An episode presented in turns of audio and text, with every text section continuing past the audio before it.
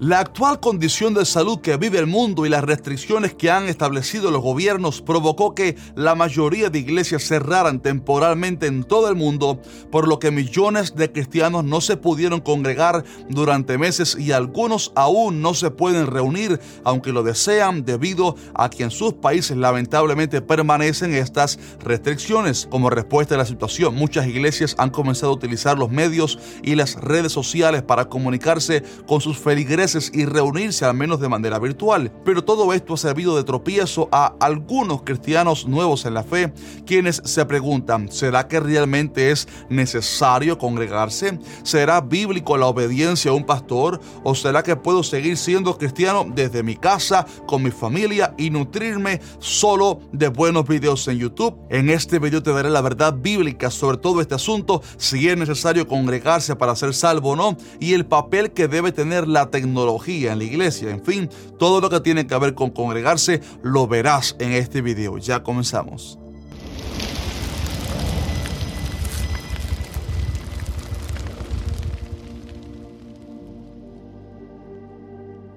Hola, Dios te bendiga. Si eres cristiano disfrutas de videos que alimenten tu fe y respondan a tus preguntas más difíciles sobre la Biblia, entonces necesitas suscribirte a este canal llamado que dice la Biblia y activar la campana de notificaciones para que no te pierdas ninguno de nuestros videos. Y también te voy a pedir que nos dejes un fuerte like ahora mismo a este video para mostrarnos así tu apoyo a este canal. Bien, comencemos por la pregunta más importante. ¿Es necesario ir a la iglesia todas las semanas para ser salvo? Si nos ponemos técnicos, la verdad es que ir a la iglesia no te hace salvo en sí, porque la fe en Cristo es el medio para alcanzar la salvación. Pero sí es necesario, y lo digo con énfasis, necesario congregarte para mantenerte firme y no descarriarte del camino, además para crecer en tu vida espiritual. Y por último, porque es un mandato bíblico, por lo que desobedecer intencionalmente sí puede descarriarte del camino a largo plazo. Sabes que Jesús se congregaba regularmente en montes, valles y sinagogas. También cuando leemos el libro de Hechos vemos que la iglesia primitiva practicaba el congregarse constantemente. Por ejemplo, Hechos 5:42 enseña que los apóstoles se reunían todos los días en el templo y por las casas enseñando acerca de Jesucristo. Note cómo se habla de algo constante y diario.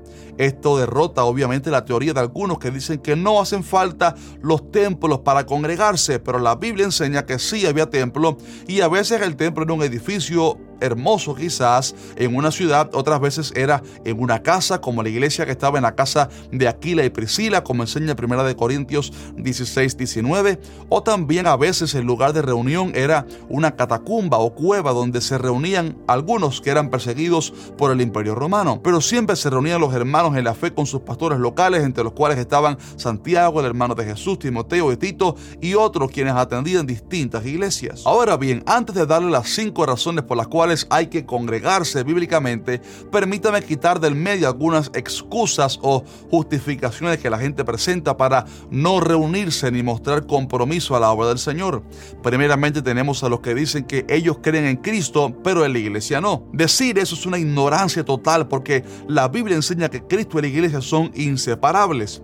Cristo es la cabeza y la iglesia es el cuerpo. Y permíteme decirle que usted por sí solo no es la iglesia, ni yo tampoco, ni Cristo tiene muchas iglesias, Él tiene una sola y usted y yo somos parte de esa iglesia espiritual y por eso usted necesita a otros hermanos en la fe porque Pablo enseñó que los miembros de un cuerpo se necesitan los unos a los otros. También se nos presenta como ovejas de un redil y obviamente un redil anda junto y caminando en una misma dirección, no cada uno por su cuenta. Otra excusa que algunos ponen es que con el internet ya es suficiente y con videos como estos de que dice la Biblia, ya basta. Pero permíteme decirle que no, canales como estos son solamente herramientas auxiliares y gloria a Dios por eso, herramientas para su crecimiento espiritual, pero que de ninguna manera pueden suplir o sustituir la necesidad que todo cristiano tiene de una iglesia local.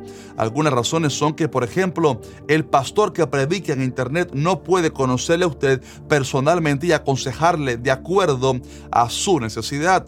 Tampoco puede ver cuando usted está caminando mal en el Señor y por consiguiente corregirle. Ustedes saben que yo soy un gran defensor de que la iglesia utilice los medios y redes sociales para compartir el mensaje y llegar a otros, claro que sí, pero también es verdad que el Internet es un recurso auxiliar y que la iglesia no se puede convertir en algo solo digital porque necesitamos reunirnos físicamente por las razones que veremos a continuación. Y una última excusa que otros presentan es que en la iglesia ha habido malos testimonios y que hay muchas falsas doctrinas en algunos lugares. Primero, quizás malos testimonios de creyentes que andan mal, también, como dice Pablo, falsos ministros que no son verdaderos y también lugares en los cuales se enseña falsa doctrina y alguna gente se desanima por esto.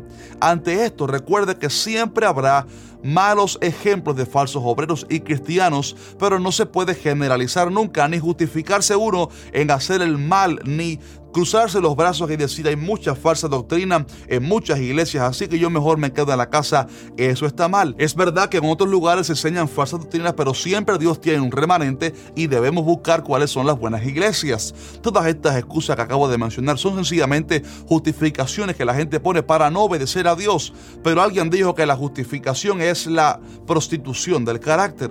Le animo con todo amor que deje de poner excusas y comience a congregarse.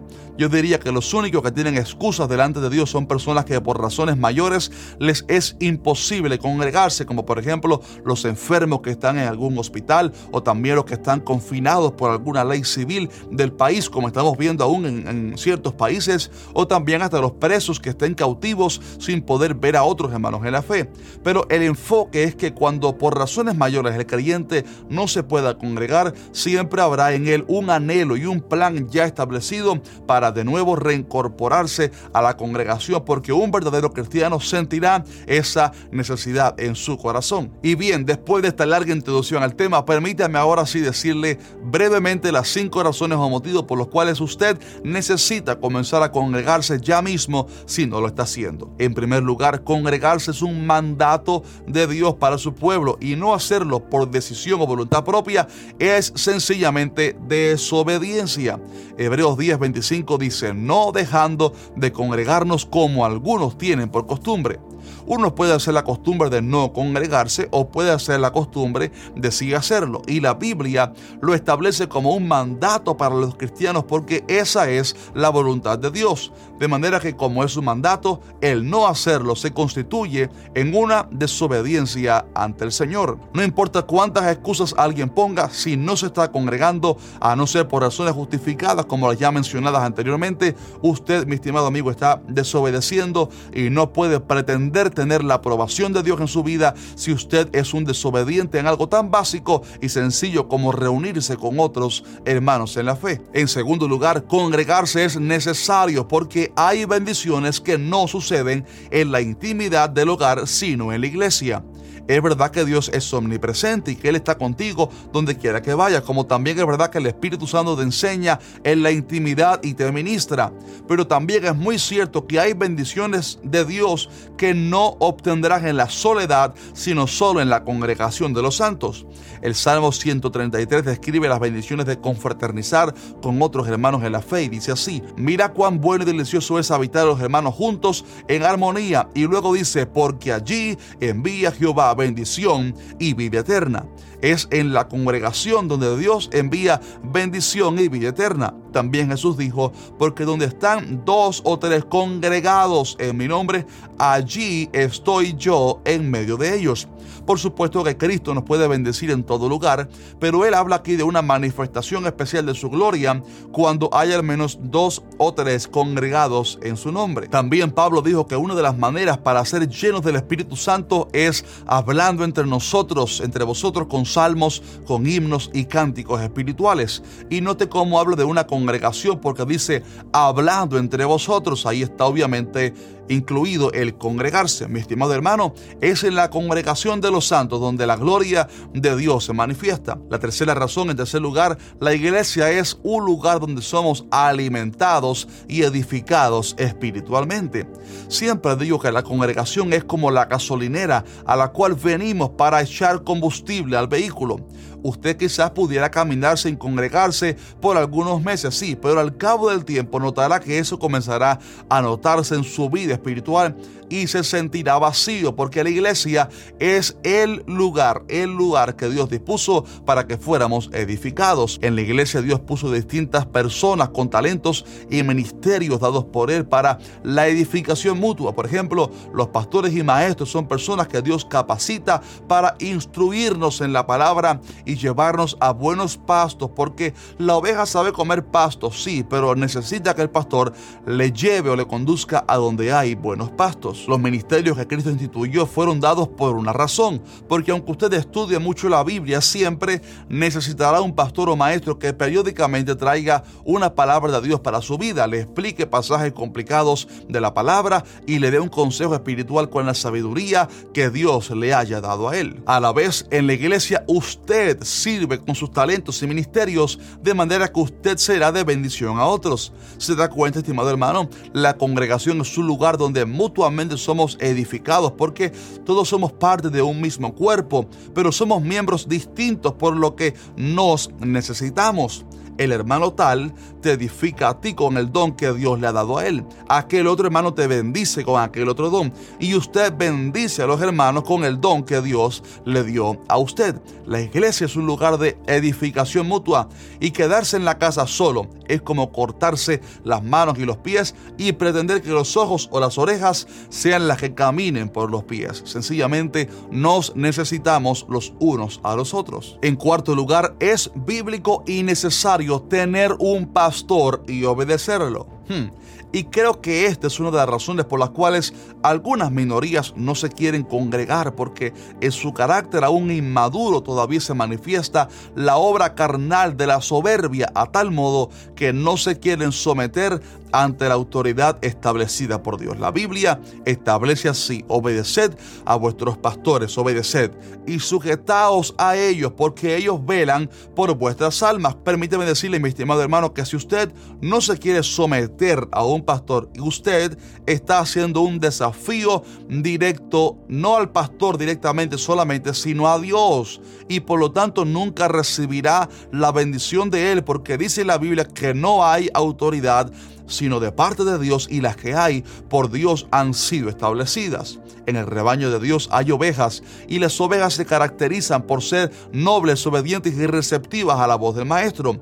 Sujetarnos a un pastor es importante porque como ovejas que somos a veces no vemos el peligro que está delante de nosotros, pero el pastor con la sabiduría y experiencia que Dios le ha dado sí lo puede ver y alertarnos. Y también cuando uno está en mal camino, el pastor que nos conoce puede alertarnos y levantarnos otra vez. Recuerde, mi estimado hermano, Dios no tiene lobos solitarios, sino ovejas, y las ovejas están juntas y son guiadas en obediencia por un pastor. Lamentablemente, casi siempre las ovejas que se separan del redil, tarde o temprano son atrapadas y devoradas por las fieras del campo, por lo que Dios nos manda a obedecer y a sujetarnos a un pastor local, porque eso es palabra de Dios, porque es directamente desobediencia no hacerlo y porque eso nos conviene a nosotros. Todo lo que Dios pone en su palabra es para nuestro bien y nuestra bendición. Y en quinto y último lugar, congregarse con otros hermanos en la fe es una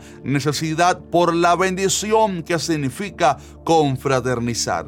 Yo acabo de llegar de una campaña que di en Nashville, Tennessee, en la iglesia de Manuel, y no les puedo describir con palabras el gozo tan grande que sentí cuando vi a otros hermanos en la fe y compartimos en la casa del Señor. Es como que nuestro corazón necesita eso, a otros hermanos en la fe, abrazarles, cantar juntos y confraternizar en el templo. Creo que eso es parte de lo que es el cristiano, el compartir con otros hermanos en la fe. Si usted quizás no sienta esa necesidad en su corazón, quizás sea por resentimiento o de repente porque aún no ha nacido de nuevo, pudiera ser una posibilidad, porque el que es cristiano siente el deleite y la necesidad de congregarse y ver a otros hermanos en la fe. El salmista dijo en el Salmo 84, cuán amables son tus moradas, oh Jehová, de los ejércitos, anhela mi alma y aún ardientemente desea los atrios de Jehová. Te pregunto, para terminar este video, ¿sientes pasión por la casa de Dios? ¿Sientes esa necesidad en tu espíritu por congregarte y ver a otros hermanos y ser edificados? Yo espero de todo corazón que tu respuesta sea sí, porque eso será para tu bendición. Mi estimado hermano, no pongamos más excusas. En la obediencia está la bendición. Y a no ser por causas mayores, nunca podemos perder el hábito de congregarnos, porque cuando perdemos el hábito nos enfriamos espiritualmente y luego vienen las consecuencias. Congregarnos es la voluntad de Dios, es la palabra de Dios y es de bendición para nuestras vidas. Así que déjame saber abajo en los comentarios qué te pareció este video y dime qué otros beneficios hay en congregarse. Quizás nos puedes ayudar un poquitico más a ampliar este video. Recuerda también mostrarnos tu apoyo a través de un like. Así compartes este video con otros y envíaselo a alguien, especialmente si no se está congregando. Un fuerte abrazo y nos vemos la semana que viene, Dios mediante. Por aquí les dejo unos videos para que los vean ahora mismo.